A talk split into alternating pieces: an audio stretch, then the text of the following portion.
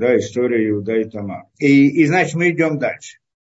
И, и если вы помните, мы там в прошлый раз разбирали такой вопрос интересный. Почему вдруг произошло так, что вот приход Машеха, он должен был прийти вот в такой форме, что она приходит как блудница, да, и Тамар приходит как блудница, и э, э, Иуда, Иуда приходит к ней вот как блудницы, и он не знает, что она это. Там мы объяснили, что было Роха Койдыш, было у него э, какое-то, да, как бы пророчество такое особого вида. Там не так просто, несколько объяснений есть на это дело как он к ней пришел, то сказано, что ему послали ангела, который вызывает това желание и так далее, либо это было как э, пророчество, не принципиально. Во всяком случае, это было как бы сделано от Всевышнего, вот такая вот схема, что именно таким образом Иуда приходит к Тамару, в конце концов рождается перец и Зарах, и из переца выходит Машех. Так это идея. А, э, и вот почему Машех должен был быть именно таким путем, и мы там объяснили разные, длинные разные эти, но суть она в том, что так всегда, что Машех это большая святость. И в этом мире, в этом мире святость не может раскрыться. Святость, та самая, она не может быть э, раскрыта в этом мире прямо, и это, что если святость приходит в этот мир, она просто сжигает этот мир. Или, как мы говорим, истина, истина в нашем мире, мире лжи, истина открытая тоже не может быть. Всегда у нее есть какие-то там, э, да, вот, э, э, да, какое-то сокрытие, какие-то объяснения, какие-то вот различные формы, как можно ее обойти всегда. То есть истина сама по себе в открытой форме тоже не приходит в этот мир, а любую истину можно сюда перефразировать, изменить и так далее. Почему? Потому что мы находимся в мире лжи или в мире тумы, нечистоты. Да? И вот поэтому, и вот в самом низу этого мира, где полное сокрытие, поэтому здесь оно вот двояким образом работает. С одной стороны, э, да, с одной стороны, что э, э, ложь, оно не может находиться в этом мире без искры истины, как мы сказали или же то, что мы сказали, нечистота, да, вот эта тума, не может находиться в этом мире без, без э, капли святости, потому что святость, она дает жизнь нечистоте. Это интересная вещь, это философская глубокая вещь, мы не будем сейчас входить в нее, объяснять ее, но это, в принципе, так, с одной стороны, или по-другому, как мы говорим. Если есть ложь, ложь не может существовать в этом мире без искры истины.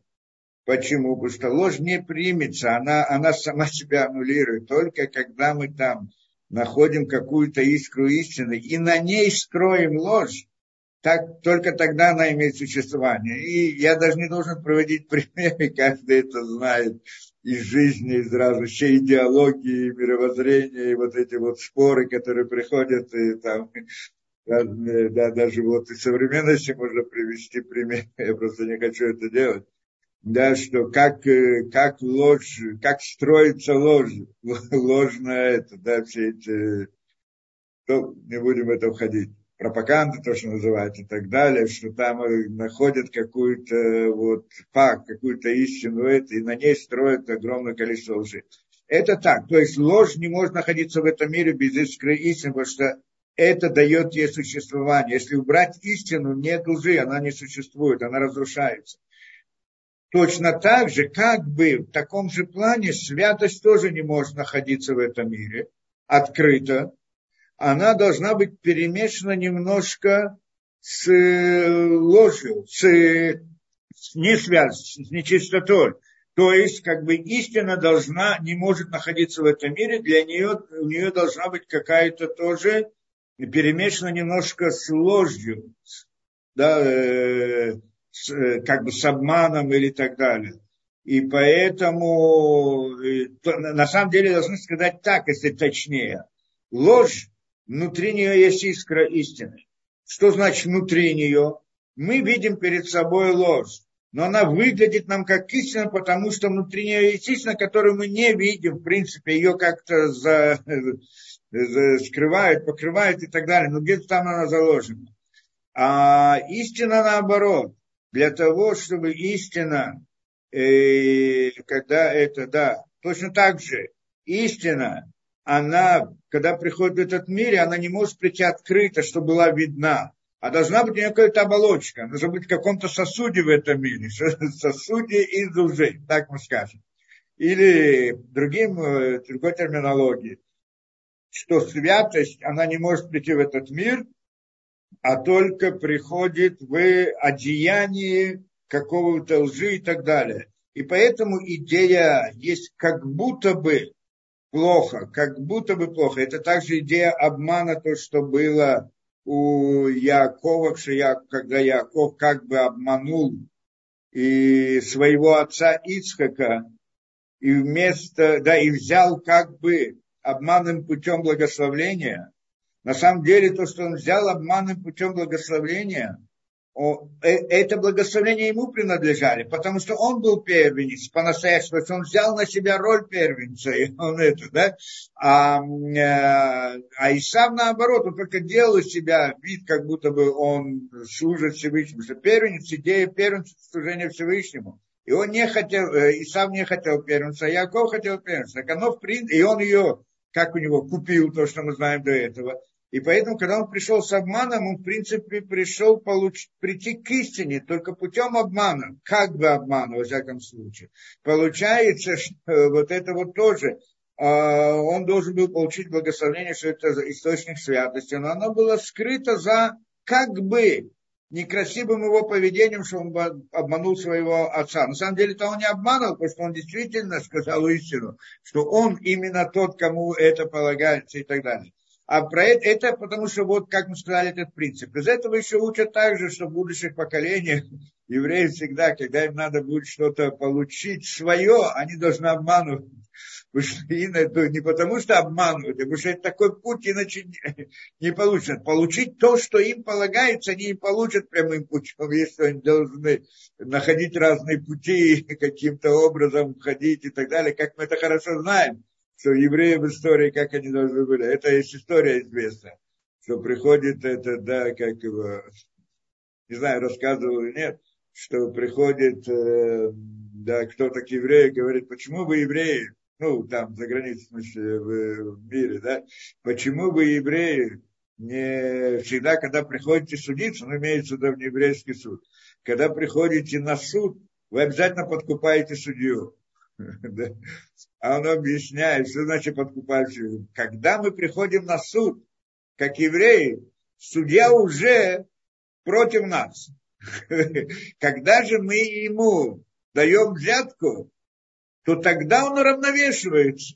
И тогда суд становится справедливым. Это как бы идея, да? Э, это тоже это, это идея. Теперь, здесь и это мы тоже сказали, что вот то, то, что история была, что Машех должен был прийти именно таким путем, что он и, и как бы истина в этом мире, но она как, приходит в оболочке как будто бы чего-то плохого. Потому что он приходит к... Так это выглядит снаружи. Он приходит к, э, да, к блуднице и ведет себя как бы, как будто бы раз, с позиции разврата несмотря на то, что все там внутри было правильно и было кошерно, она ему принадлежала, и он должен был к ней прийти, и в этом он заключалось, должен был сделать ей бум, и так далее. И он не знал, что это, он правильно не знал, что это Тамар, но у него было какое-то вот э, сообщение с небес, которое что должен прийти именно к ней, в этом заключается большой смысл и так далее и с ее стороны она тоже превратилась блудницей для, ради святости, для того, чтобы родить Машеха, чтобы вывести это. Поэтому и тоже как бы она приходит, как бы обманывает, но на самом деле-то она тоже э, да, стремится к истине, поэтому как-то обман ради истины не называется обманом, да? когда, чтобы доказать истину, да, э, нужно найти какой-то хитрый путь, чтобы показать, что истина такая, то это вряд ли называется обманом. Ну, во всяком случае, это, как мы сказали. Просто почему я сейчас говорю это, потому что там э, нашел в Аризале еще вот объяснение на это дело. Что мы должны понять тоже интересную вещь, а также касается у нас продолжения. Что Варизаль приходит и говорит, что на самом деле, в чем здесь идея, почему произошло так. Э, с точки зрения Гильгулейна Шамон, да, ну, с точки зрения душ в, да, в этом мире. И говорит он, э, э, нам не обязательно входить и понимать всю глубину того, что он говорит, но хотя бы что-то, вот из этого стараемся объяснить. Не говорит, что он э, так, что на самом деле после того, что да, как Адам решен совершил грех, то перемешалось добро и зло. И это значит, как бы искры его души и перемешались со злом. То есть добро и зло перемешалось, имеется в виду то самое вещь, что возник как бы наш мир, вот тот мир, который, мир лжи, в котором не, истина не, не может быть открыта, только скрыта. И в этом мире перемешалось и, и, и разные искры истины, они на, находятся во власти, э, во власти лжи, да, искры истины во власти лжи. То есть святость находится искры святости находятся во власти лжи. И, и это был Адам решен, это его душа. В принципе, до этого тоже была эта идея, еще до него, в общем-то, то было перемешано добро и зло. И так далее. И вот в этот мир, и мы посылается человек, нас посылает Всевышний в этот мир для чего? Чтобы вывести искры святости из лжи, раскрыть. Как выводится искра святости и лжи? Мы как это, как, как ложь, как ложь выделяется из искры, да, и как святость, искра святости выделяется из лжи потоком истины. Как ложь можно раскрыть, да, как можно снять ложь с истины, вот это, как ее вытащить в искру истины, это дать ему истину.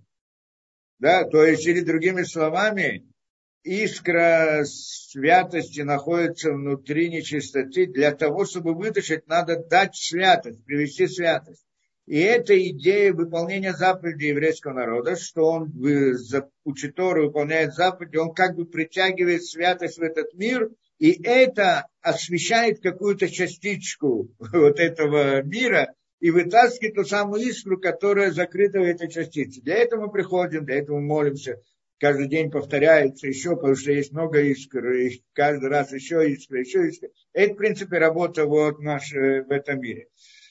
И одна из них – это выполнение заповеди «плодитесь и размножайтесь». Что когда выполняют заповедь «плодитесь и размножайтесь» с правильным намерением, то тем самым освобождается некоторая душа святая, которая находится в плену хитсоним, это как это, во внешних силах, то есть в, этих, в этой нечистоте. И эта нечистота у нее тоже как бы она параллельна Адаму, как есть Адам со всеми делами, эта нечистота тоже как бы в каком-то смысле нечистый Адам тоже есть, с разными законами, понятиями и так далее, и так далее. И получается там вот как бы, что вот этот вот святая душа находится там, и когда выполняет эту заповедь, плодитесь и размножайтесь, то это искра выходит оттуда в результате этой заповеди и рождается человек. Э, то есть рождается, каким образом он вышел, был бы вот этой митсвой, он бы, его вытащили из этого, из мира лжи. Путем света, который привели да, вот это выполнению этой заповеди. И пишет Аризаль здесь так, что на самом деле душа Машеха, она находилась глубоко в, вот в этом мире клепот, называется мир клепот, мир лжи, находилась там в плену у лжи. И невозможно было ее оттуда вытащить. Так просто, не так просто было это, поднять ее это, чтобы, чтобы он родился, вытащить оттуда из, эту искру истины. И тогда, и, и там он приводит такой язык, который мы должны понять его. Я хочу, что продолжение там у нас тоже есть эта идея что он говорит, что да, вот эти вот там как бы силы нечистоты не хотели отдавать эту искру истины. выводить ее на свет. И тогда, э, чтобы, как бы, мы говорим, что аллегория имеется в виду, да, надо понять смысл, что значит они не хотят, что значит, да, как, как будто у них есть какая-то самостоятельность. Нет никакой самостоятельности, мы должны понять суть этого дела. Во всяком случае, так он говорит в такой аллегории, что они не хотели выдавать это. И тогда Всевышний для того, чтобы вытащить эту искру истины оттуда, делает это э, через вот это действие такое, которое выглядит как, как преступление, как нарушение. Они как бы э, эти, это мир лжи, он существует за счет истины, ему нужна только искра истины. Но не может, если много истины, он разрушается. Нужно вот для кормления, как это называется. Теперь, когда человек делает нарушение, это для него кормление. И иной раз бывает, что он не хочет выпускать какую-то душу, но когда она находится очень глубоко, и она уже все как бы подавлена полностью, так это как бы выглядит с их точки зрения, то так, тогда они думают, что если ее выдать, как бы освободить, то тогда она будет делать нарушение, потому что она вот настолько закрыта и так далее. И приведет еще других в это. И для этой цели это как бы выводят. Э, есть много там объяснений у него в Шара Гильгуле, Ризале по этому поводу. И тогда, и, и вот здесь для того, чтобы вывести искру Машеха, душу Машеха, надо было, чтобы это представлено в виде нарушения, что он приходит к блуднице. И тогда как бы вот эта вот сила нечистоты как бы думают, что если он будет рожден через грех, то обязательно это наоборот приведет еще к большему греху, он еще больше как бы приведет вот этой вот искра святости э, к ним, поэтому они как бы отпускают его, чтобы он родился. Но на самом деле, когда же он рождается, то тогда там все переворачивается, как бы эта идея обмана Ецерара, другими словами. Эти силы зла, о которых мы говорим, это Ецерара, есть внутри человека, по сути. Потому что если мы немножко непонятно, как может быть там вот такое обсуждение, он, мы думаем так, он думает так и так далее. Это ясно, что мы здесь говорим в аллегории. Но, но когда это касается Ецерара, то мы хорошо понимаем, что у нас есть обсуждение внутри нас, да, что Ецера говорит так, а я говорю так и так далее, несмотря на то, что Ецера не является самостоятельным, а тоже является неким ангелом Всевышнего. Э, но все равно мы эту идею объясним дальше, потому что здесь касается тоже этого, э, да, мы попытаемся понять также язык вот этой аллегории. Но, но вот это вот принцип, что так он объясняет, для этого был обман, для формы обмана оболочка обмана, как будто бы, ну, как бы, некошерности, как будто бы это неправильно, как будто бы это нарушение и некрасивое явление, событие, и поэтому вот таким образом, только таким образом можно было вывести Машеха из вот того самого, душу Машеха из того самой э, да, мира, мира лжи, как говорим, мира клепов. То, ну мы пойдем дальше, и там коснемся дальше еще вот этих вот э, вопросов. Если помните, как мы, о чем мы говорили, да, мы идем дальше по псуки, мы пытаемся там понять, э, что он нам объясняет. Вы это дерех.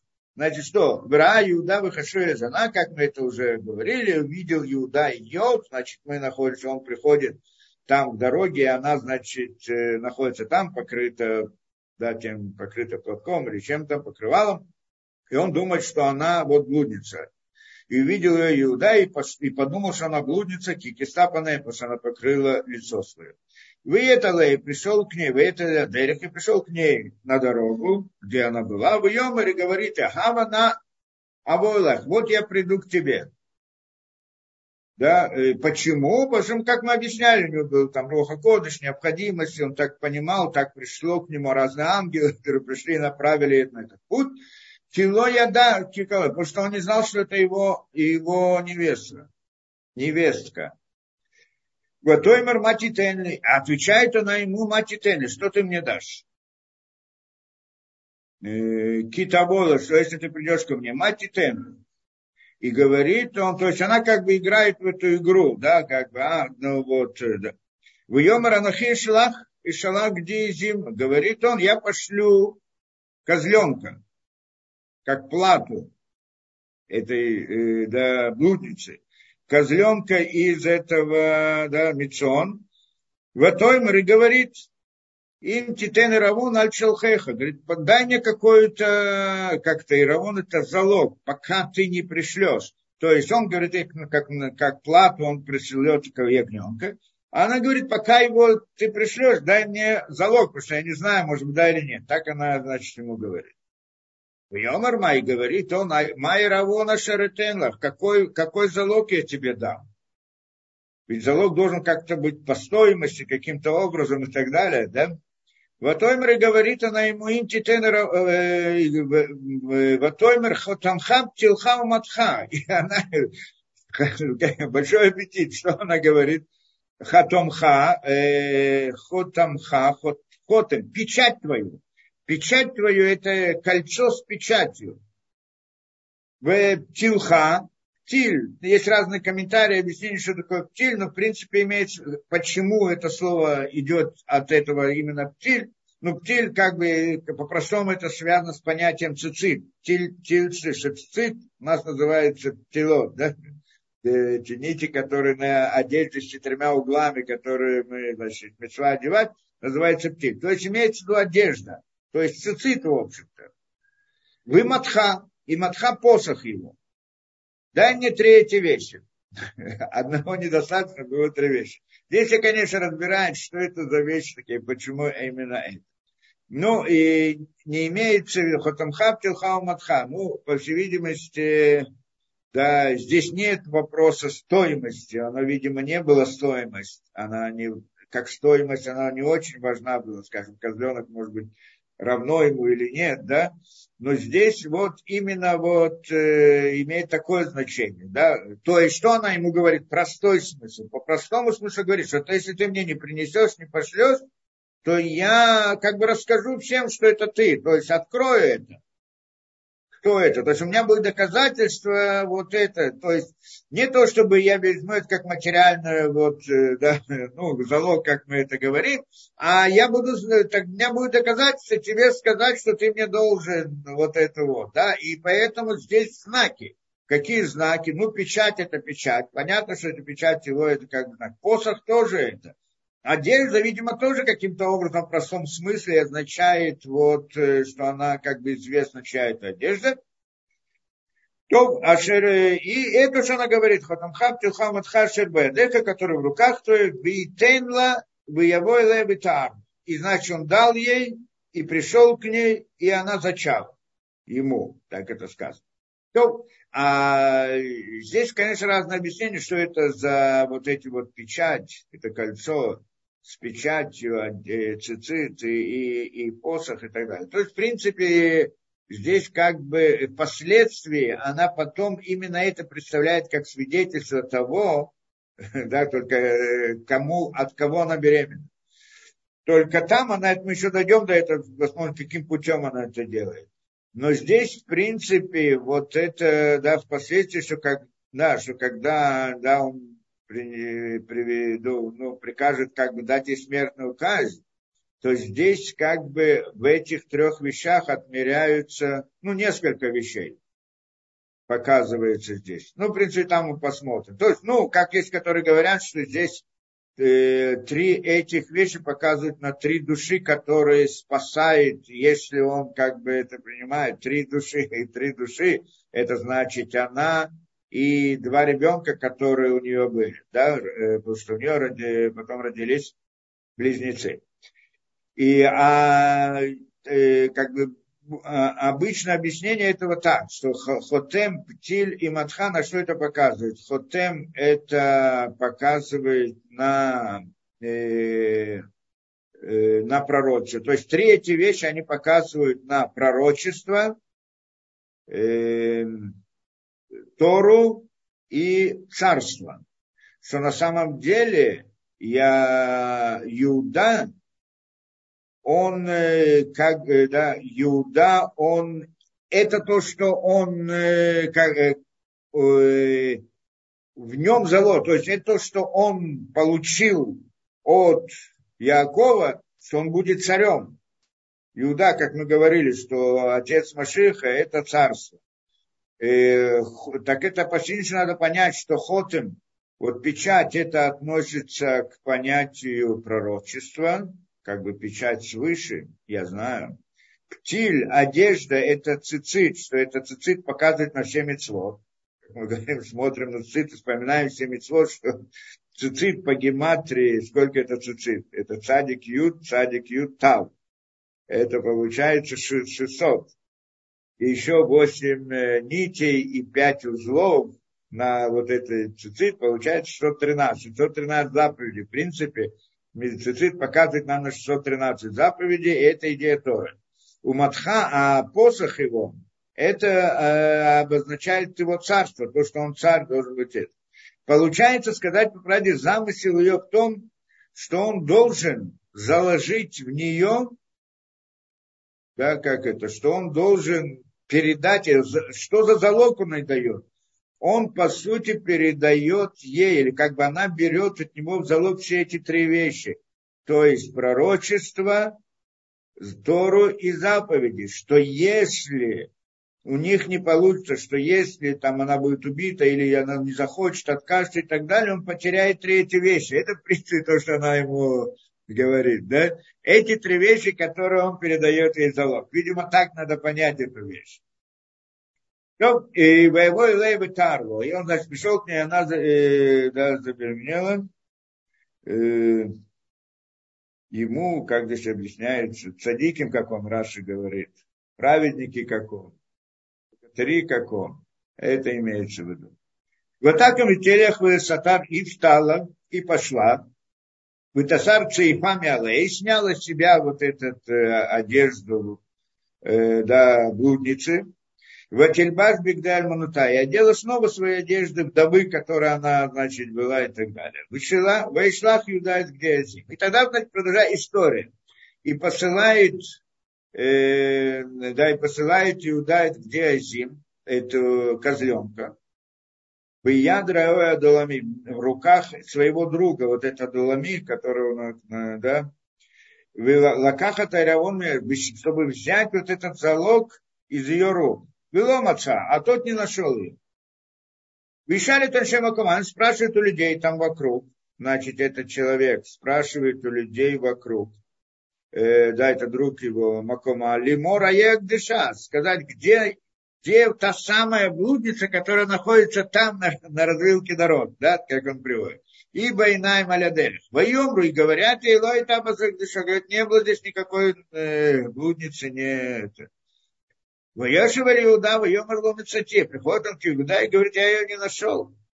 Вигаманше Маком. И также люди, которые там говорят, что не было ее там. И говорит ему Иуда,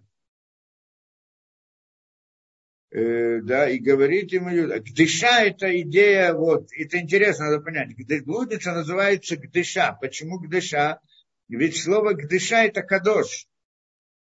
Кадош это святость. Мы должны понять, что в каждом слове есть две стороны, как-то две крайности, назовем так, в смысле его. Поэтому кадош, на самом деле, смысл слова кадош, святой, это отделенный, выделенный, не так, как все.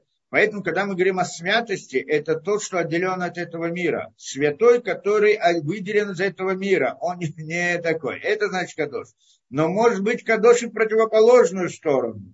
То есть отделен от нормальных людей и ведет как бы неправильный порядок это. И вот поэтому как бы она, да, блудница называется Гдеша. Ну, немножко другим никудом, но в принципе из того же корня. Это, в принципе, должен понимать. То, и во всяком случае он говорит, Воешева Иуда, и говорит он, значит, ну, не нашли ее. И говорит Иуда, Тикахла, Тикахла Пениели Буз. И нашла, возьми, здесь немножко непонятно, да, тот, кто читает, учит, не совсем понятно, что здесь написано и говорит, и простой смысл вроде так читается, и говорит Иуда, возьми ей, чтобы мы не были чтобы не были опозорены. Вот я послал козленка, а ты ее не нашел. Так вроде бы, да, что это значит, как бы, да, что я могу сделать, я послал козленка это, иначе у нас будет позор. Почему позор? Потому что раскроется его поведение, и никто же не знает, что у него там был пророчество и так далее, будет выглядеть очень некрасиво, что он приходит в блудницы. А он был большой человек, очень важный человек, да, это царь, в общем-то. По сути, в том, в том тоже у него было как бы положение в каком-то смысле царя, то есть очень важного человека в этом, да, в том месте. И вот он говорит это, да, что значит, не, э, чтобы не было это. Объясняет здесь Раши, Витиках и ешела машибаяда. Граш интересно объясняет. Что значит? Витиках ла. И то есть, на первый взгляд, кажется, что он ее, что он его упрашивает идти дальше, еще искать, потому что что я могу сделать, мы должны это, будем позор. Но на самом деле Раш объясняет немножко по-другому. Говорит так. И говорит ей, э, в Йомар Иуда Тикахла. Говорит он, пусть возьмет себе. Пенни Елебус, то есть вот эти вот вещи пусть возьмет себе, чтобы у нас Пенни Елебус, чтобы у нас не было позора. О чем он говорит, чтобы она взяла себе. То есть он говорит, не надо идти спрашивать у людей, что ты приходишь, спрашиваешь у людей, где такая это, все тогда это, становится вопрос у всех, он вдруг он интересуется, есть какая-то блудница, нет какая-то блудница и так далее. Это само по себе позор. Так он, во всяком случае, понял, да, так пусть оставит у себя. И он не стал искать вот это вот дальше, где и кто и так далее. Не стал делать расследование, кто, потому что иначе это будет э, наоборот, это само по себе раскрывает как бы этот позор, как он это выглядит для него. И, э, да, и, и вот, да, и, ну, послал ягненка, здесь тоже несколько объяснений, будем отходить. Дальше. Кимишлош ходаши, э, кимишлус ходашим, и вот прошло три месяца, почти три месяца, Иуда для той было сказано Иуда ли ему Занта Тамар Калатех. И сказано Иуда, вот она, значит, э, да, зачала в результате разврата. Так ему прилит. Твоя, твоя невестка. Вегамина орали за нее. Вот она сейчас беременна. В Йомер Иуда и говорит Иуда, э, от Шиго в Этисарев вынеси, выведите ее и сожгите. Ветисрай, будет сожжена. Что имеется в виду здесь? Э, здесь вообще немножко да, непонятная вещь. Э, то есть, э, на самом деле, э, что имеется в виду это? То есть, он там был важным человеком, и, по всей видимости, там был суд, который должен был как бы судить ее. А и, и этот суд, то есть то, что он говорит, имеется в виду, что этот суд, он приговаривает ее к смертной казни через сожжение. Здесь все спрашивают эту вещь. Почему смертная казнь, почему это? Эм, да, на самом деле, ну, есть смертная казнь в, да, в законах Торы. Когда это? Когда законы Торы, это имеется в виду, что, да, женщина, она находится в да, запрет на связь, когда она самозамужняя женщина, или обручена, она находится в связи с каким-то мужчиной, то тем самым полагается смертная казнь. Ей, на самом деле ему и ей, да, это и то, и другое, э, полагается смертная казнь. И вот это, да, это смертная казнь, э, а обычно это как бы, ну, как это там, ну, смотря какие есть разные вещи, если это обрученное, то это побитие камнями. Есть четыре вида казни. Если это Эшетиш, насколько я помню, это удушье. А если это коэнет, то тогда это сожжение. И приходит здесь Раши говорит, почему суд постановил именно это. Говорит, э, приводит там, значит, от мудрецов, Марафраим Микшар, Мишум Рабимера от Рабимейра, Битошель Шемайта, потому что она была дочерью Шема. А Шем был Коин, тот самый Шем, который встречал его, да, когда после войны он пришел с четырьмя царями, и Коин, э, да, там сказано Коин, Коин Коинель, да, э, Лекель Ильон, я не помню, это как там точный язык, и, и вот, а, и поскольку она является дочерью э, Коина, поэтому смертная казнь в суде ей это сожжение. Сожжение имеется еврейский способ сожжения, это не имеется сожечь на костре, да, нет такого понятия. А каждый из видов этой э, казни, он другой, да, ну, как бы своеобразный, там подробно описывается, как каждую казнь э, сделать и так далее.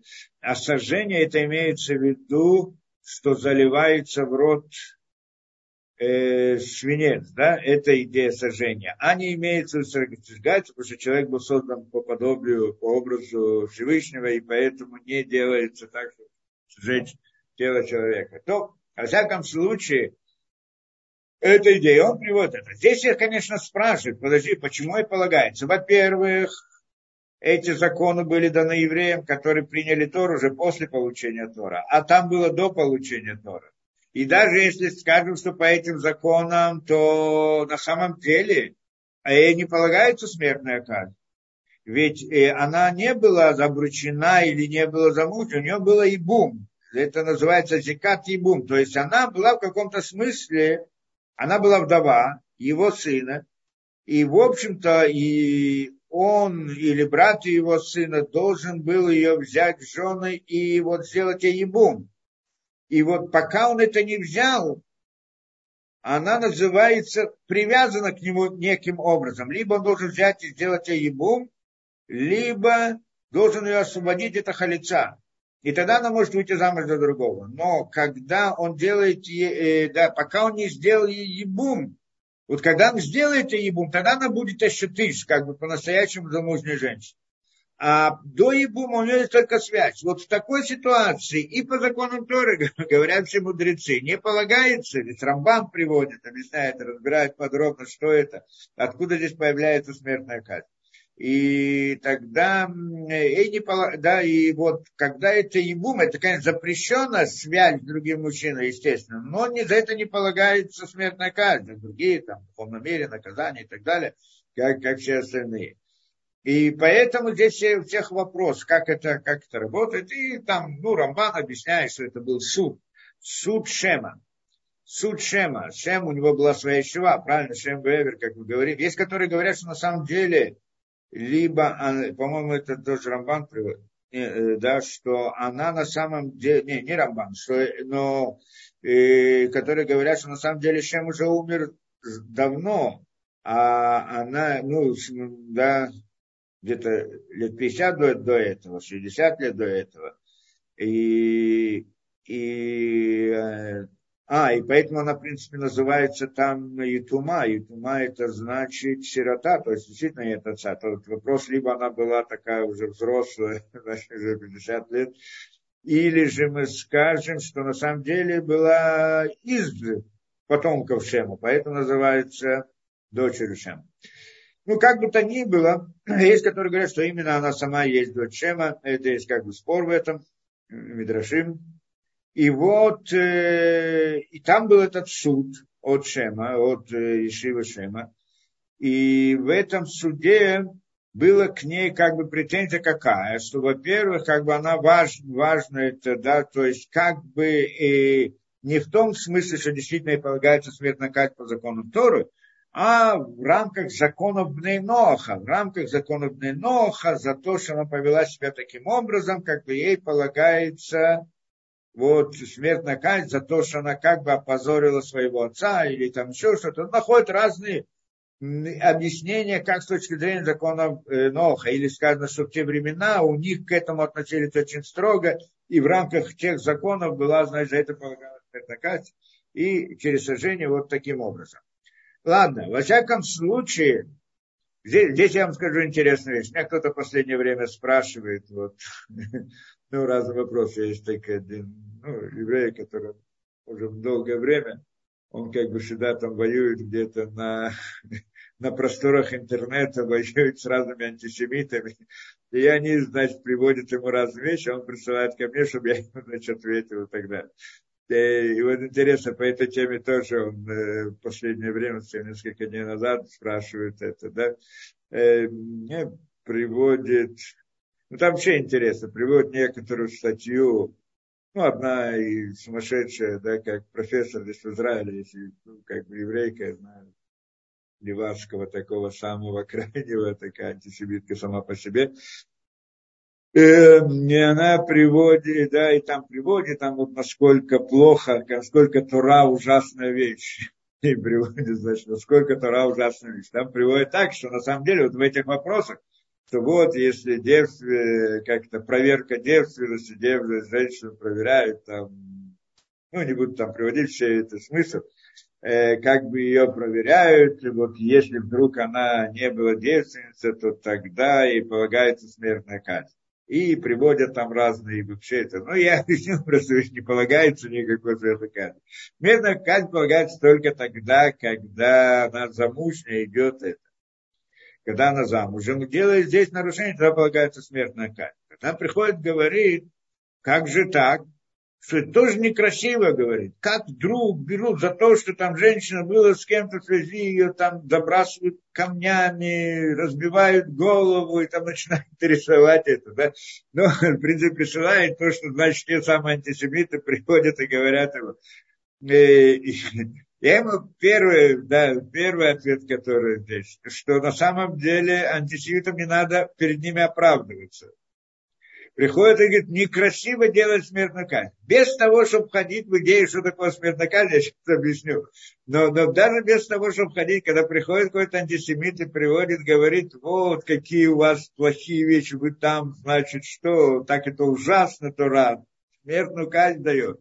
Что значит дает смертную казнь? Сколько, э, сколько было в истории, чтобы Э, дали смертную казнь женщине за то, что она изменяла мужу. Сколько? Ну, последние две тысячи лет ни одного случая. Понятно. Почему? Потому что нет суда, который это делает. До этого тоже не приводится. Там не было, говорит, что если была один раз смертная казнь в 70 лет, то, во-первых, нужно было дать эту смертную казнь, что весь суд после этого, все мудрецы, которые были в Санедрине, они уходили с своих постов, потому что они обвиняли себя в том, что привели поколение к такому, ур... такому что нужно давать смертную казнь. И так далее. То есть была редкая вещь, если вообще было вот насчет этого. Да? Но это ладно, а я, это нужно принцип понимать перед э, да, разными антисемитами не надо оправдываться. У нас на самом деле, у нас это не так, у нас хорошо, у нас красиво и так далее. Просто надо их окунуть лицом в грязь, сколько, у них, э, да, сколько убивают, и там же некрасиво, когда приводят смерть казнь в суде, а сколько вот сами они в истории сегодня, вчера, позавчера, каждый день убивают людей самым ужасным способом, различными судами, которые суды, так это, как это, э, да, э, подстроенные суды, купленные суды, которые только выполняют чьи-то заказы и так далее, убивают э, скрыто, посылают каких-то своих людей и там и делают, как будто да, убивают своих противников, своих этих и тех и других и так далее. Делают каждый день, каждый день в каждом. Это все, и те же самые антисемиты, сколько они к евреям принесли зла и убийств и так далее, преступления, и, и призывают к этому сейчас, и потом приходят к евреям, говорят, у нас эталон особый к евреям. У евреев есть закон, смертная казнь. Хорошо, плохо, красиво, некрасиво, какое тебе дело? Есть суд, есть постановление. Потому во многих народах это тоже есть вот эта вот вещь, да, за такую вещь дают смертную казнь. И все. Но здесь вот, значит, этот антисемит приходит с особым, особый талон ему нужен праведности. Вот какие вы плохие. Да посмотри на себя, кто ты такой и что тебя делают там сейчас, ты, твои, тебе подобные, делают сейчас, вчера делали, позавчера и завтра будут делать. Да? А тут, когда приходит суд и судит то, что он судит это. Поэтому объясняю это, что э, я, конечно, объясню, что значит там происходит, но это объяснение не для антисемитов. Антисемитам надо оправдываться, не надо ничего объяснять. Нужно их это. А на самом деле в чем здесь суть? Что смерть наказана была очень редкая вещь. То есть вопрос, он как бы строится, что с одной стороны Тора приходит нам с позиции милосердия, она приходит для всего, да, а потом приходит, вдруг дают смертную казнь. Почему дают смертную казнь человеку? Да, что, да, как это говорят, Тора, Тора э, Всевышний это добро, и он вдруг он приказывает смертную казнь. В чем здесь идея?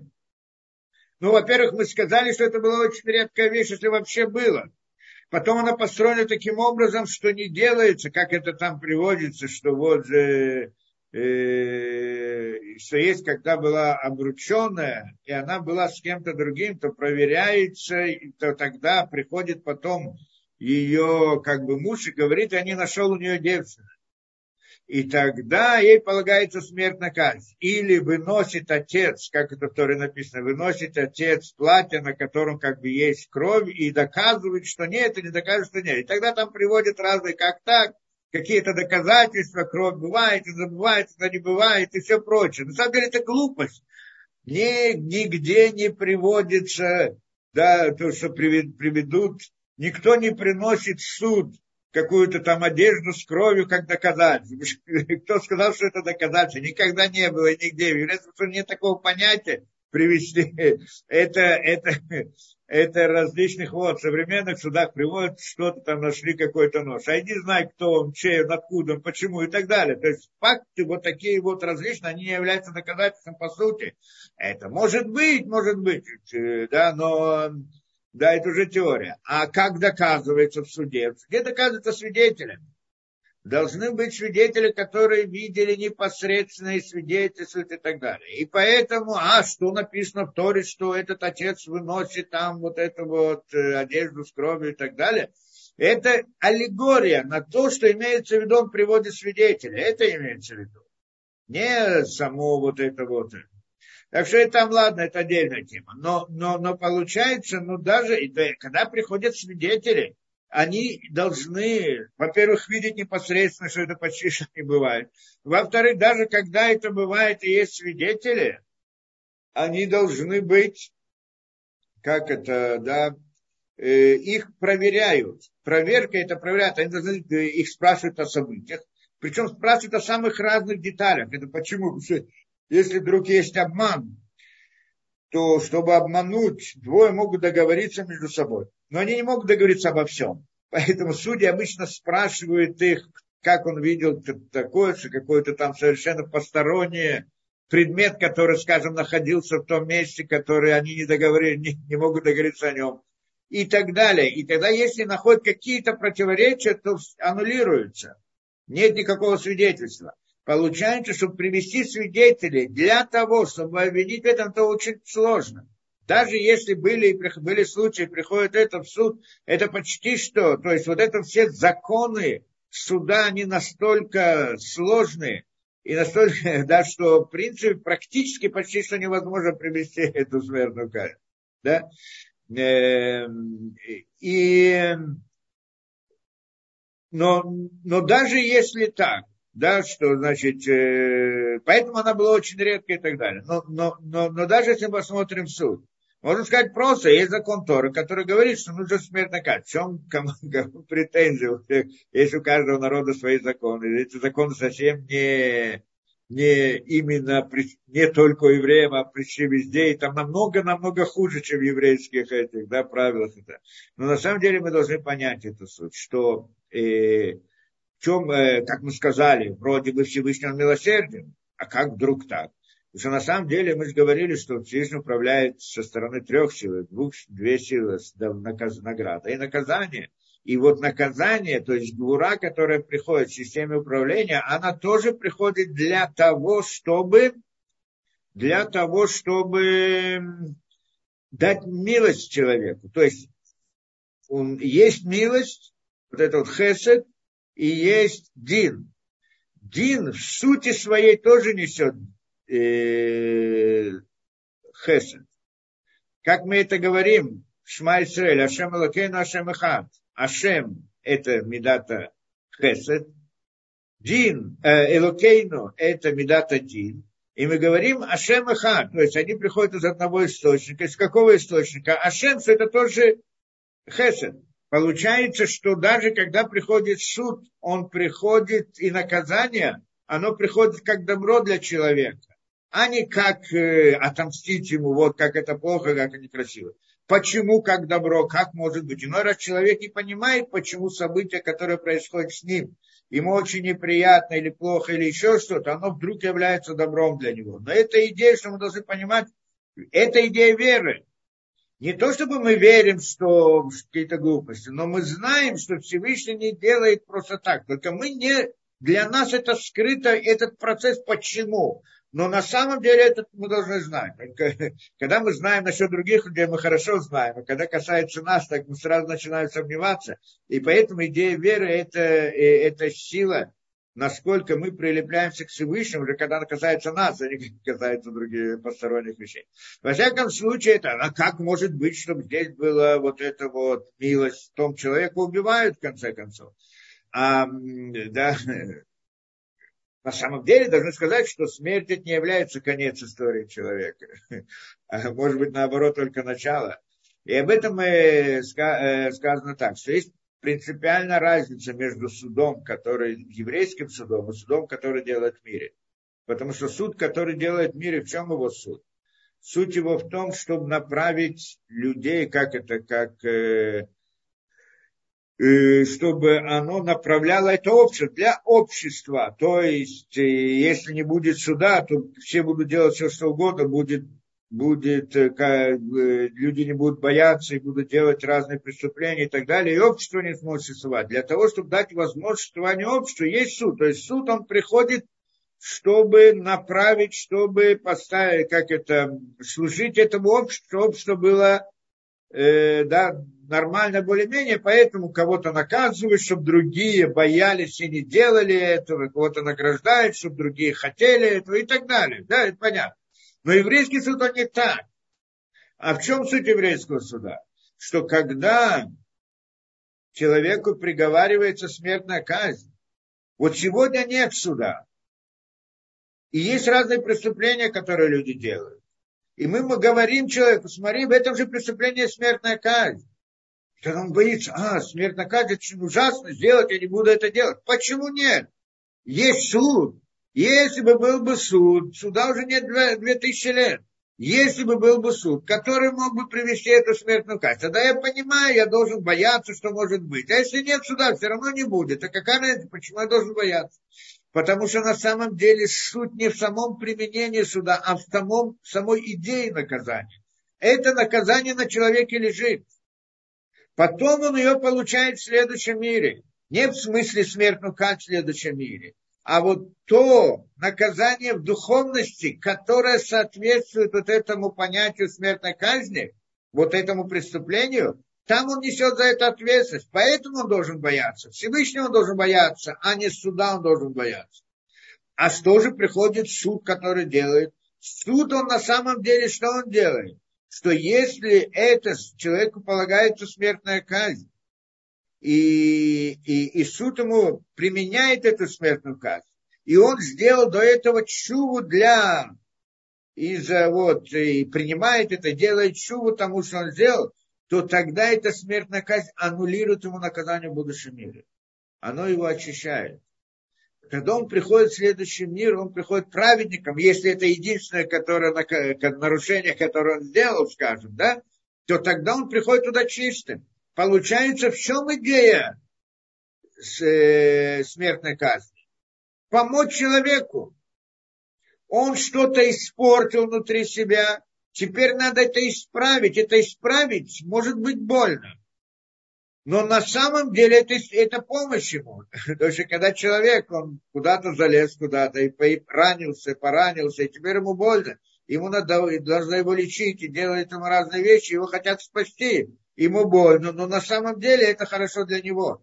Идея э, суда и всех наказаний, которые есть в суде, в еврейском суде, смысл их не в том, чтобы направить общество, чтобы там э, да, боялись, люди делали, не делали, тогда, чтобы общество функционировало нормально. Это тоже есть. Там был еще особый суд, который вот занимался такими вещами, как бы управленческими.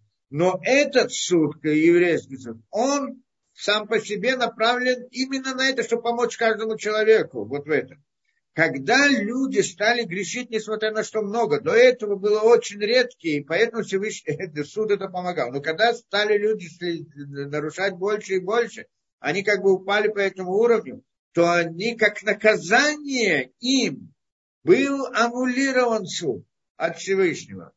Почему? Что теперь нет у них искупления.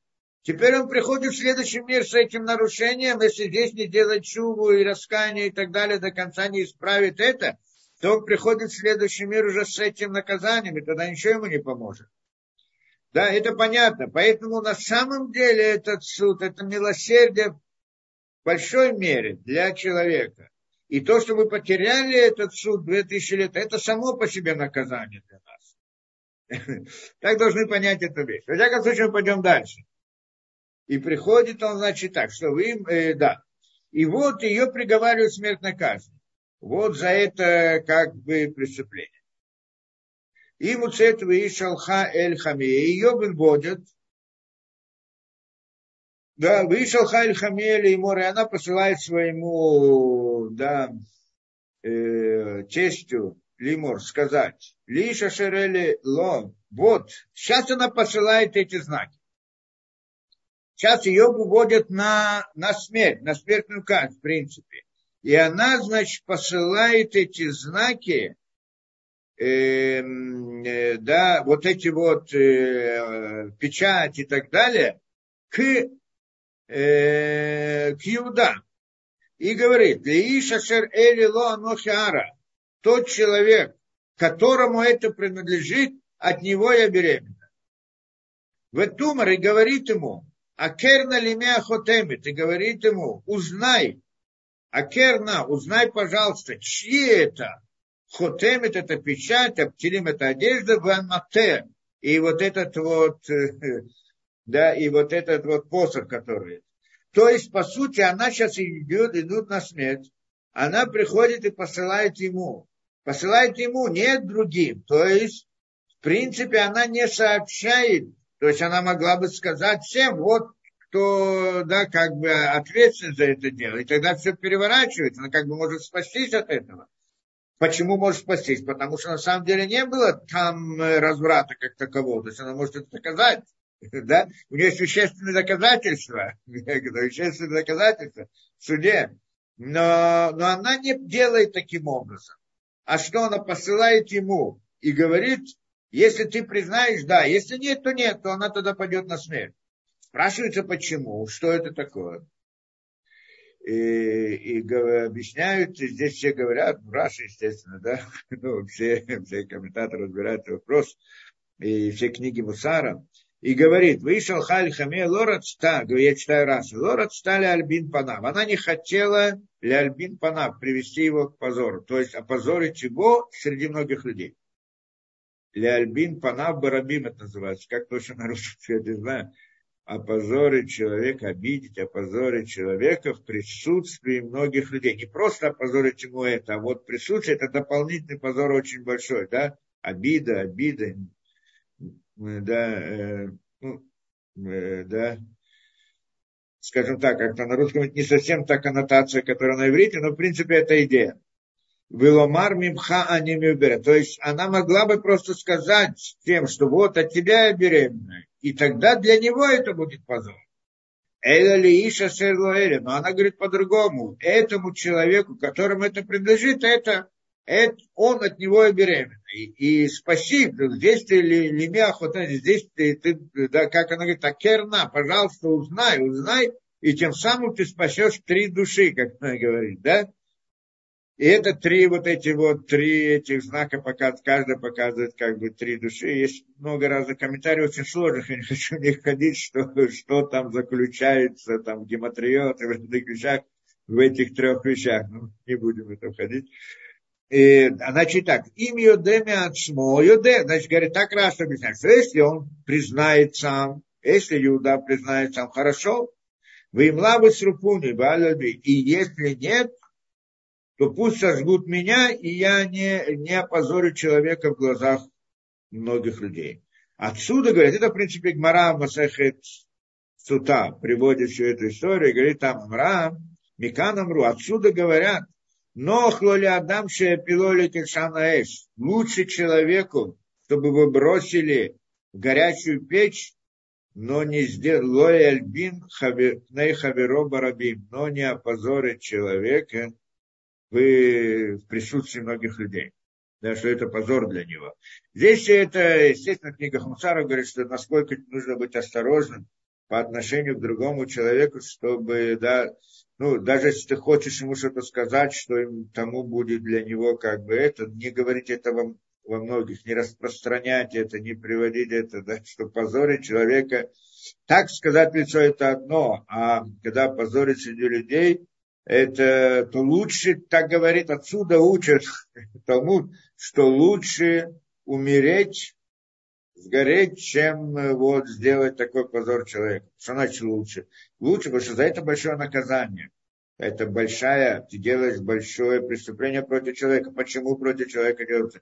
Там, где это злодеи, и это, им даже надо это делать, да, в каких-то, мы это говорили, язык, э, законы Лашонара и так далее, что там, где есть злодей, так надо раскрывать его злодейство и так далее, чтобы спасти других, чтобы, да, чтобы спасти, не чтобы вот, вот лично его отношения между ним и Всевышним, это как бы отдельная тема.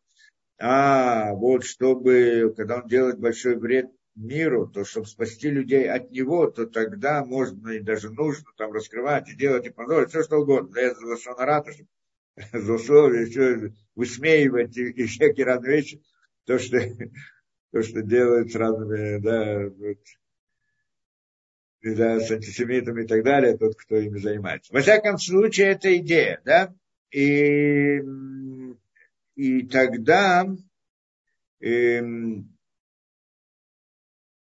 это, да, и это значит, э, что, нельзя, да, что нельзя позорить, что нельзя опозорить. А те спрашивают здесь, почему. На самом деле, то есть получается, что он должен пойти на смерть ради этого, так сказано. Но мы знаем, что есть три заповеди, которые человек должен умереть и сделать нарушение. Да? Три заповеди, которые человек не имеет права нарушить и умереть. Как это язычество, разврат и ну, Гилуя Райот, то есть там с родственниками и так далее, то, что смертная казнь, это есть. И убийство нельзя это нарушать даже под страхом смерти. Под страхом смерти можно нарушать все запреты, кроме вот этих трех. А тут мы говорим, что опозорить человека и так далее, лучше умереть. Получается здесь, отсюда мы учим. То есть она находится под страхом смерти, так может быть она уже не обязана в этом. И говорим, что это параллельно этим трем вещам. Почему параллельно? Объясняет, что на самом деле да, это параллельно. Только оно не приводится как отдельная заповедь. Нет такой отдельной заповеди из 113 мецвод, что это ли альбин по ним. Да, только мы учим это.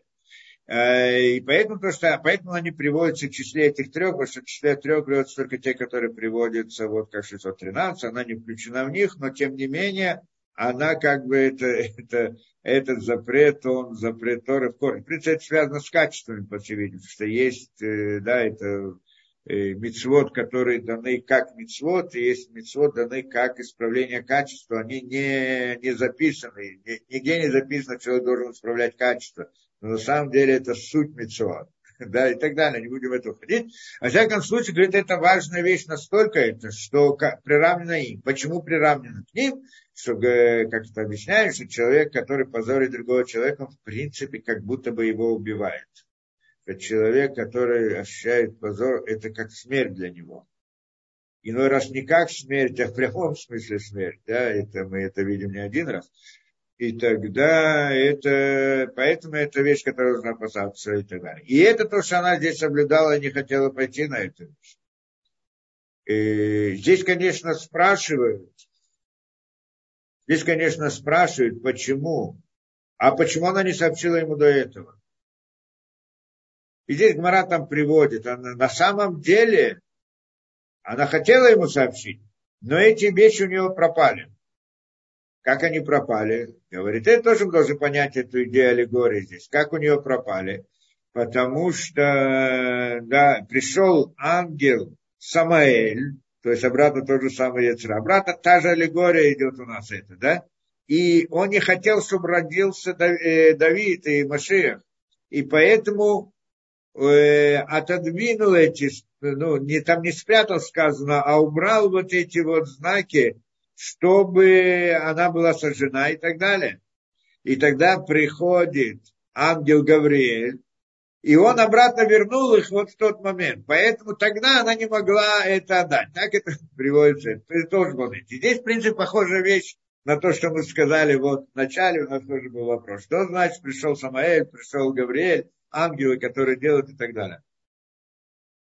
Здесь суть, которую мы должны понять, что на, самом деле смысл человека в этом мире, как мы сказали, в чем? Чтобы поднять искры святости. Для этого он рождается в этом мире. Правильно? Это цель. Исправить мир. То есть мир, который был разрушен, испорчен грехом первого человека. Или до этого еще было, это тоже было разрушение. А он должен быть исправ... Ис... Ис... Э, да, и человек здесь, он должен его, э, должен его исправить. И вот, э, и если это так, если он должен это исправить, ну, и когда он это исправляет, это делает, он получает награду. То есть он, во-первых, делает киду шашем, освящение имени Всевышнего. То, что он ведет себя, что такое освящение имени Всевышнего? Киду шашем. Это когда человек, на первый взгляд, мы его видим, как некоторые животные, так люди могут шарить. Ну, человек, а разница, руки, ноги похожи на обезьяну немножко, как там говорят, обезьяна, тигр, там еще кто-то. Они и чем он отличается, чем человек отличается от тигра. Тигр живет в рамках своих э, законов природы, у него есть какие-то потребности телесные, природные, и он в рамках этого, поэтому поведение тигра мы можем объяснить. Человек, в принципе, тоже у него есть все те законы природы и так далее, и во многих случаях, как мы видим поведение людей, мы тоже можем объяснить в рамках вот законов животных, потому что человек обычно ведет тоже по природе. Но у человека есть возможность, что вдруг он ведет себя особым путем, что э, поведение его обуславливает, не обуславливается законами природы. А некоторая идея, что это вне законов природы. И здесь мы говорим о священии имени Всевышнего, что он приходит, все заповеди, которые человек должен выполнить, они противоречат его природе. И когда человек это делает, если человек видит это, да, это ненормально, эти заповеди, ненормально их выполнять. Как, да, по-простому я, никто бы их не делал. На ком, зачем они нужны? Не нужны, как приходят многие, скажут, что будет, нельзя кушать там, не кошерно. Какая разница, что ты съел, что ты не съел? Или там еще разные вещи. Почему нет? И когда человек начинает следовать законам Торы, он вдруг ведет себя в рамках других законов, которые не, и эти, это поведение не объясняется законами природы. И здесь появляется киду шашем, освящение имени Всевышнего в том, что он раскрывает внутри самого себя святость. То есть раскрывает идею, замысел Всевышнего, какую-то вещь. Он говорит, я не просто, у меня правильно, у меня есть тело, как у обезьяны или как у тигра. Но на самом деле я другой. Поведение мое, оно другое, вне рамок природы. Это значит осветить имя Всевышнего. Поэтому, когда человек ведет себя вне рамках природы, не то, что ему нравится, ему хочется, он любит, боится, не любит, не боится и так далее, а в рамках вот идеи замысла, э, да, Торы, идеи осознания истины, это освящение имени Всевышнего. Теперь приходит она здесь, и что? По сути, что она должна была сделать? она должна, что она должна была сделать? Она должна была рассказать или не рассказать, хотя бы послать ему и так далее. Да? То есть, по сути, она должна была раскрыть, и все. Но раскрыть тогда это позорит человека. И это, и тогда она не, не делает это. Это против природы. По, по простой природе простой человек так бы не повел, чем сам она делает Килу Шашем, освящает имя Всевышнего, что ведет себя таким образом. Правильно? Более того, она могла, ну, она как это, могла бы пойти другим путем. Она могла бы пойти другим путем, передать ему скрыто, чтобы он сам узнал, и тогда он все делает отменит. Не, вообще не приведет ее в суд. Но тогда приходит ангел, Самаэль убирает их. Приходит ангел Гавриэль и приводит уже когда они в суде. Почему? Это для того, чтобы не родился, для того, чтобы это. Но суть в чем? Что для, для того, чтобы Киду Шашем, который она делает, был в большей мере. Что тогда он ставит ее такую ситуацию, в которой и если у нее есть святость внутри нее, она раскрывается перед всеми, что это становится видно всем, это ее святость. Получается, что все эти как бы, этот ангел думал так, а этот ангел думал так, это имеется в виду некоторая аллегория, которая говорит, что Всевышний специально посылает силы зла, как бы, для того, чтобы раскрыть святость со стороны еврейского народа. Это идея. То есть, в принципе, мы могли бы спросить с самого начала, подожди, а зачем Всевышний послал человека исправлять этот мир? Он его испортил, пусть его исправляет. Да? Ну, скажем, Адам что-то испортил, там Всевышний он даже может сделать, что, Дай человеку нормальный мир, чтобы он мог жить нормально, как человек. Что он ему это посылает, его должен знать. Но мы же говорим, что в этом основная суть построения мира. Конечно, он может исправить все. В конце концов, он сделает гмар тикун, то, что сказано, окончательное исправление. Но здесь человек, в чем его суть? Всевышний посыла, создал этот мир специально, мир зла. Дал ему возможность для существования. Возможность, почему? Для того, чтобы проявилась этот Кидуш Ашем, чтобы появилась эта заслуга у еврейского народа, что когда он выполняет эти заповеди, то тогда он раскрывает святость, и за это ему полагается награда. То есть вот именно это он хотел раскрыть. Поэтому он создал мир зла. Не потому, что не мог. Он, конечно, мог сделать, исправить сам, не нужно посылать человека, тогда бы человеку не полагалось бы за это награда и так далее. Не было свободы выбора, не было бы награды а он хотел, чтобы это было, и тем более хотел, чтобы было и в некоторых ситуациях еще большее раскрытие святости. И для этого ставит их в особой ситуации. Для этого он послал ангела Самаэль, что поставил туда, бы и так далее, и так далее. И, и то же самое мы объясним там, вот с этой, как это, душа, которую не хотел вытащить. И этот не соглашался, силы зла там в этом мире зла не хотели отпустить эту душу. И тогда нужен был обман, для того, чтобы, да, чтобы привести, да, и так далее. То есть вся эта вот эта аллегория, идея тоже в том же суть, что все это было сделано именно так, чтобы проявить больше, чтобы дать, проявить большую вот эту вот, э, да, святость в этом мире. Что есть проявить в том, почему надо было делать там обманом, то, что Яков сделал обманом, обманул э, и Яков обманул Ицхака и так далее, потому что только таким путем оно могло прийти, как мы сказали, вот эта вот святость в этом мире, и вот, э, да, и вот этот, чтобы привести ее в этот мир и сделать то самое действие, надо было, чтобы это было вот таким вот путем обмана, как мы сказали, да, или, как мы сказали там, что душа э, да, что не хотел выпустить душу его, а потом, значит, выпустил.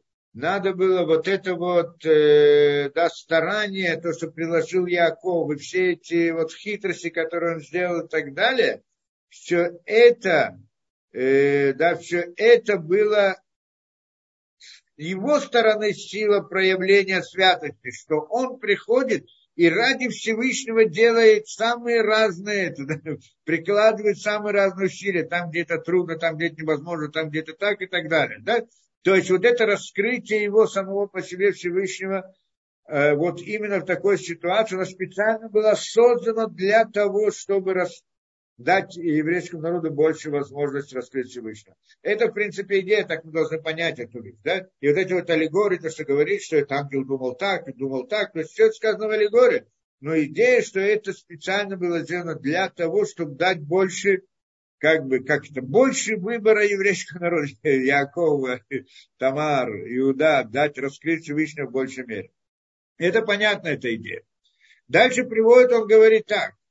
Ваякер Иуда, в Йомар Цатками Медни. И говорит Иуда, Ваякер Иуда, и э, узнал Иуда, принял, слышал Ваякер, тоже раз здесь объясняет, Ваякер Эйнан Эля Лашон Бакаша, Керна Бураха, Ваэль Тубат Шелошна Бешот. Керна. То есть, а, это она ему говорит, а здесь, значит, отвечает Иуда, Ваякер Иуда, и Иуда признал что это его. Причем публично. На самом деле, что мог сделать э, Иуда? Иуда мог сделать что? Он мог, когда он понял, что это его, никто же не знает, так он мог найти какую-то другую причину. Так это объясняют во многих, да, мог найти э, какую-то другую причину, каким образом э, избавить ее от суда. То есть понял, что это, но не обязательно должен был рассказывать и все прочее. Но он пришел и хотел рассказать, и он, но он не так повел себя он раскрыл, несмотря на то, что это было для него позор, все равно он раскрыл это и рассказал про себя. Это что он говорит, Ваякер, Вайомер, и говорит, садками мени. Э, значит, если здесь тоже немножко непонятно написано, мы могли бы подумать так. Садками мени, что она более праведная, чем я, и поэтому, э, э, что вот я не дал ее Шела, другому сыну. Но Раши здесь объясняет по-другому. Садка, Бедворе, говорит, так он сказал, она права в своих словах, мимейный, от меня она как бы, да, беременна. Это что он говорит. צדקה ממני, там, ну, праведница от меня. Не знаю, как это в переводах разных это выходит. Но так вот в языке, кто посмотрит, прочитает, צדקה ממני, можно сказать, что она более праведная, чем я. Так можно было понять, и тоже есть какой-то смысл определенный. Но Раши объясняет по-другому. Раши говорит, צדקה, что действительно так она права, то, что она говорит, ממני, от меня этот, это. Так она объясняет. רבותינו דרשו שיצאה בת קול, а мудрецы говорят, приводят, что вышел голос с небес и сказал, Мимени умейти яцу, от меня, и от меня пришли все эти вещи. От кого? От меня, от Всевышнего, что он все так это за, запланировал и, и так далее. Получается, что здесь Э, здесь тоже вопрос, почему он так сделал? Почему бы ему не сделать бы это тихо, вот так это, раскрыто? То тогда он в какой-то мере позорил бы ее. Потому что она ясно, получается, что она была как блудница. На самом-то деле она была праведница, не была блудница. И вела себя исключительно это. Да, но то, что она не раскрыла, не хотела раскрыть ему это киду шашем, это как бы Э, для Всевышнего, потом люди об этом узнают. А, и, и так, в принципе, не узнают о ее киду Шашем, который она сделала, тоже не будет раскрыть, если он это скроет. С одной стороны. С другой стороны, она будет виновата, в конце концов, он ей как-то отменит, как-то это, но понятно, что она вела себя не так, как надо, так получится. И поэтому он приходит, хочет показать наоборот, что она праведница, то есть очистить ее, точно так же, как она не хотела его позорить, Точно так же он хотел снять с нее позор и наоборот дать это. Каким путем? С тем, что он приводит себя к позору. И это здесь Виакен говорит цаткам имением. Как и мимения, киалькену точили потом. И, и она права, потому что я должен был ее дать Шела, то есть дать ей третьему сыну, но не, не пошло это, да, но не дал ей, да, и, и не дал ей поэтому, потому что он опасался дать ей. И поэтому она, значит, сделала то, что делала. То есть она была права сто процентов, то, как она себя повела. То есть он хотел раскрыть вот эту вот идею ее, сам поступок и так далее, праведность. И тем самым он, в принципе, сам по себе делает Кидушашем. То есть он не испугался позора себе для того, чтобы раскрыть истину. И да, и несмотря на то, что это позор как бы в каком-то смысле для него, но тем не менее это было, он не побоялся это делать из, да, э, то есть действия против, против природы, в общем-то, так люди обычно не ведут себя. И это был сам Кедушем. Гмара там приводит, что поскольку он повел себя так, поэтому он получил имя Иуда. Ну, еще заранее. Почему Иуда? Что там было все имя Всевышнего. Там приводится, что Ясеф сделал Кидушашем. В чем он сделал Кидушашем? том, что его соблазняла эта жена Патифара, и он не соблазнился, это был Кидушашем. Но он был скрытый, и тогда ему было дано добавлена буква Г, это по сути мы там потом будем учить, посмотрим, там э, Йосеф, Ега Йосеф было записано в одном месте, то есть добавлена буква Г, по-моему, в благословлениях. А, а Иуда получил все имя, потому что он это сделал, этот Кидушашем, он это сделал публичный открытый. И поэтому, значит, э, да, это было со стороны Иуда был огромный вот этот поступок сам по себе и так далее, да. А скажут про него, что в чем проблема, скажут про него, что вот он такой, как бы выглядит праведником, все, он пошел к. Ну ладно, на самом деле там все было кошерно, но к там пошел. Так он думал, так он понимал, все равно будет как бы остается у него. И здесь мы говорим, что на самом деле это было от Всевышнего, и это было пророчество, и это было так далее, и так далее. И здесь кто-то скажет, я не принимаю таких вещей, как мы разбирали в прошлый раз. Ну, не принимает, не принимает, как бы остается на нем это. Но то, что он вот повел себя, поэтому то, что он повел себя вот это, несмотря на это, что все равно найдутся люди, которые будут объяснять это таким образом, несмотря на это, он все равно, значит, пошел, раскрыл для того, чтобы да, не привести ее к смерти и так далее, и, и даже не только к смерти, чтобы не привести ее к позору, и тем самым он спас вот этих вот трех душ с одной стороны, и с другой стороны он приобрел, то есть она как бы взяла в залог что она взяла в залог? Пророчество, Тору и царство. Если бы он не повел бы себя таким образом, он потерял бы все. Сейчас, что он как бы узнал все это, он получает обратно этот залог. И тогда он получает и царство, и пророчество, и так. Потому что него выходят цари, пророки и прочее. Да? Там, Зарах это был пророк. И... Ну, идем дальше еще немножко. Да? Что там дальше у нас сказано? Вы бает лидата. И вот было время рождения, родом. Вы не умим бабитна. Вот у нее были близнецы в животе у нее. Здесь написано, тот, кто хоть читает, то умим, все объясняют, по-моему, раз тоже объясняют здесь, да? То умим, мале, да, объясняет Раша, мале. То есть то умим, здесь написано вместе с алиф. Та, тав, алиф, э, тав, алиф, вав, мем и так далее. То умим с алифом. А когда говорится про Ривку, там тоже было у нее эти, да, близнецы, там написано Томим, без Алифа. Объясняет Раши, почему? Потому что там был один злодей, а здесь оба праведника. Поэтому Алиф там отсутствует, как присутствие, как э, идея Всевышнего, духовности. Алиф нам показывает на духовность. Да, в разных местах мы это приводили. Да, так что в самих буквах как бы отмечается уже, да, в самих буквах там в Торе это как бы сказано, что вот, э, да, там родился Яков и Исав, Исав был злодей, поэтому он не был отсутствовал Алиф. А здесь оба, которые родились, были праведники. И здесь интересно тоже идея, удивительно. Вейтен яд, значит так, вейтен яд в Атиках, вейтен яд, и он дал руку, а, Веик Балидата Вейтен яд, и вот было при ее родах Вейтен яд. Что значит Вейтен яд? И дал руку. Один из этих младенцев вытащил руку наружу. И тогда что? Ватикаха Миаледа ты взяла, значит, роженица, Ватикшор аль Шани и повязала ему на руку вот эту тесемочку, Леймор за решена, сказать этот вышел первый. И что потом? Двоики Машив Ядо. И вот, когда он вернул свою руку обратно, и он вернул обратно свою руку, ребенок, когда это, Вины и отца Ахивы, вот вышел его брат. Не он, а другой. Он сначала первый вышел, вытащил руку, значит, по должен был бы родиться первым.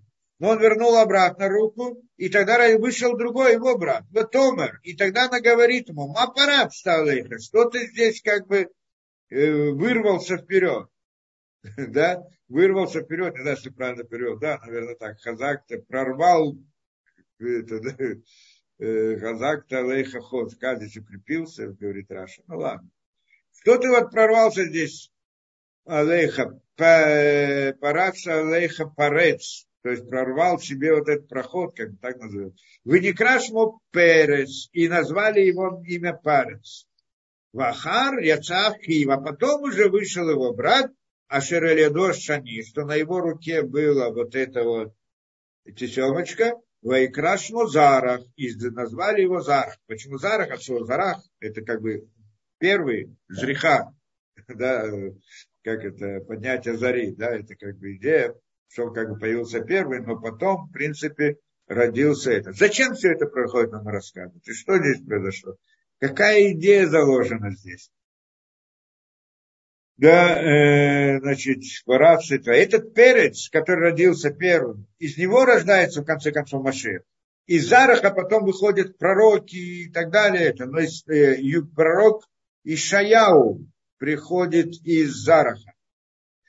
А из, э, да, из Переца выходит Машех. В чем здесь идея? Здесь интересная вещь. Мы возвращаемся к той теме, которую мы не, несколько раз разбирали в разных местах. Не знаю, если здесь это было, да? Здесь тоже, по-моему, разбирали. Что когда идея была еще где это? Еще первоначально. То есть мы видим здесь идею первенца. Кто из них первенец? Перец первенец. Зарах вытащил руку до этого. Что это значит? Что он как бы хотел быть первенцем. Где мы видели такую вещь? Помним? У Ривки. Как было у Ривки? В Шнелеве, так ей сказали, что у нее два народа внутри нее и так далее. Вы как в Яйце решен от Мани, первый вышел красный, кулок Адерецат, волосатый, выкруш мой сам, назвали его Исав, в Ахарках Яца Ахива, после этого вышел его брат, в Ядо Хезет Бакев, и рука его держит, держится за пятку Исава, правильно? Там мы видим, Исав вышел вперед, а потом это. И мы разбирали всю эту идею, если вы помните, что сделал Яков, почему Яков хотел выйти первым.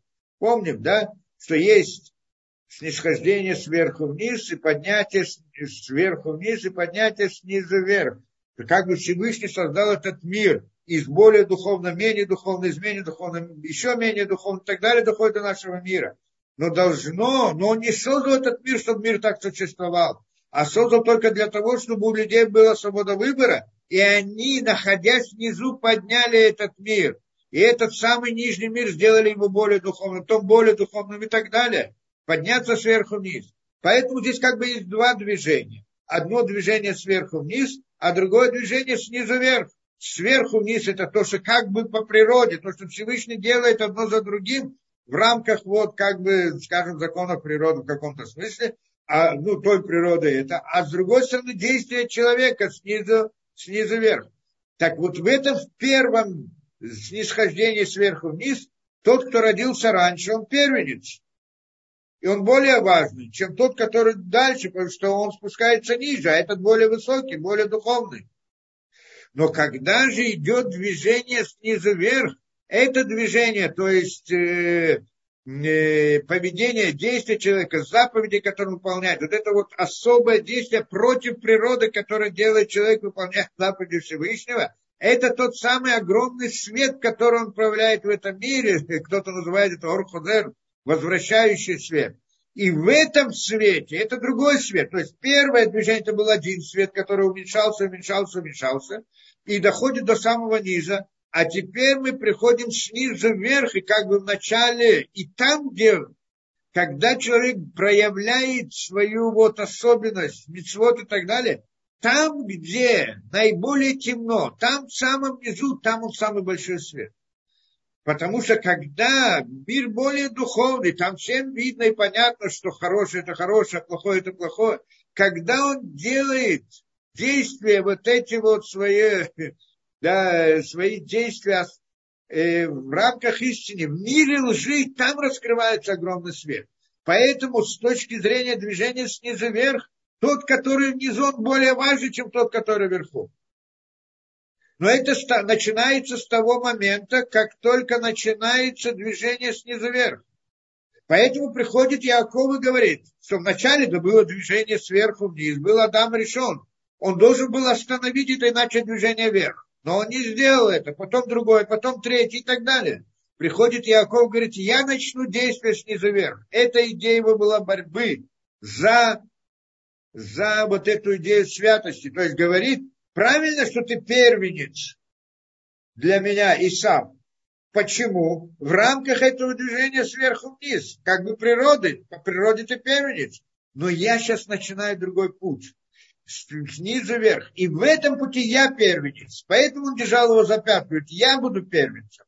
И он этим занимался всю свою жизнь, если помним, да. Потом он это, то есть хотел поменять порядок мироздания, чтобы, чтобы мироздание сейчас начало двигаться в другом направлении. Это он делал прямо еще в утробе матери. Потом он уже, как это, поменял, купил у него первенство, да, у Исава. Потом взял благословление. потом он женился на Рахель Белиа и хотел взять, и взял Рахель раньше, чем Леа. То есть хотел Рах, Леа вначале, а потом Рахель. А Лаван ему помешал, и тогда он где-то впоследствии для этого уже родился Исеф, который должен был быть первенцем. И он в результате из него, как это, да, была продажа в, в Египет и так далее. И уже там в Египте он поменял перед смертью двух сыновей его и сделал этого первого, это вторым. Да? Понятно эта идея. Получается здесь интересная вещь. То есть он приходит и говорит, нет, мы сейчас, вот, я сейчас начинаю первым. Правильно, я сейчас первый. Первый тот, кто это, да, я первый. Теперь, Раши здесь приводит, в чем был спор у них, там, в утробе матери. Приходит, говорит, э, да, э, Э, интересная вещь, то, что там приводится. Мы когда-то разбирали это, но сегодня мы смотрим еще с, с одного момента. Мидраша Гада говорит так. Бадин Шаяу Хезбаб Яков, что действительно по справедливости Яков держал за его, за его пятку. Почему? Яков, ну царь Микипа Шанава и сам Минашния. Яков родился из первой капли, а Исав из второй. И поэтому Исав выходит э, первым. Почему? Как он объясняет. Цевелмад, иди и смотри. Мишкуперет. Приводит это из физики, да, кто хочет. Смотрим на пробирку. В пробирку, если входит там, да, скажем, два шарика, один входит, потом за ним другой входит. Как здесь сказано? Мишкуперет шара. Тен баштеваним. Дай туда два камня. Зохарзо, один за другим. А нихнесет решена, теча охрана, та, которая входит по первая, она выходит последняя. Та, которая выходит, входит последняя, выходит первая. Птица охрана, войнихная охрана, птица решена. Немца получается, что Исав был создан позже и вышел первый. Яков, что был создан первым, вышел последним. В Яков бали Акво, и поэтому Яков хотел говорить, нет, давай я возьму на твое, я должен быть первым. Вы сейчас должны понять эту вещь. Что это такое? Что у них там был за спор? Если Яков был первым, то почему он не был первенцем? Правильно, что он был первым в зачатии, но при выходе рождает кто первенец? Тот, который рождается первенцем, а не тот, который в замысле, скажем так, да, в корне он является как бы первым. Это не так. Но Яков говорит, нет, это вопрос.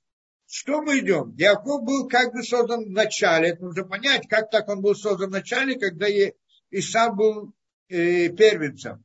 Яков как бы был создан в начале, а Исав был создан за ним. И получается, Яков говорит, я должен быть первенцем. Подожди, Исав рождается первым, потому что он как бы последний здесь. И он выходит. Почему это так? И что здесь Яков хотел поменять? И как оказалось, что он вдруг был первым? И вообще, как понять это вот пример с этой проверкой, с этой, да, кто, как должно идти первенство? Потому, кто был создан первый, то есть зачат первый, или потому, кто родился первый. Приходит Яков, говорит, я должен первый. Ну, понятно, что тот, кто родился первый, только Яков говорит, мы должны были поменяться местами. И я должен быть первым, а ты вторым. Почему так? Потому что я первый был создан. Как был первый создан? На чем это основа?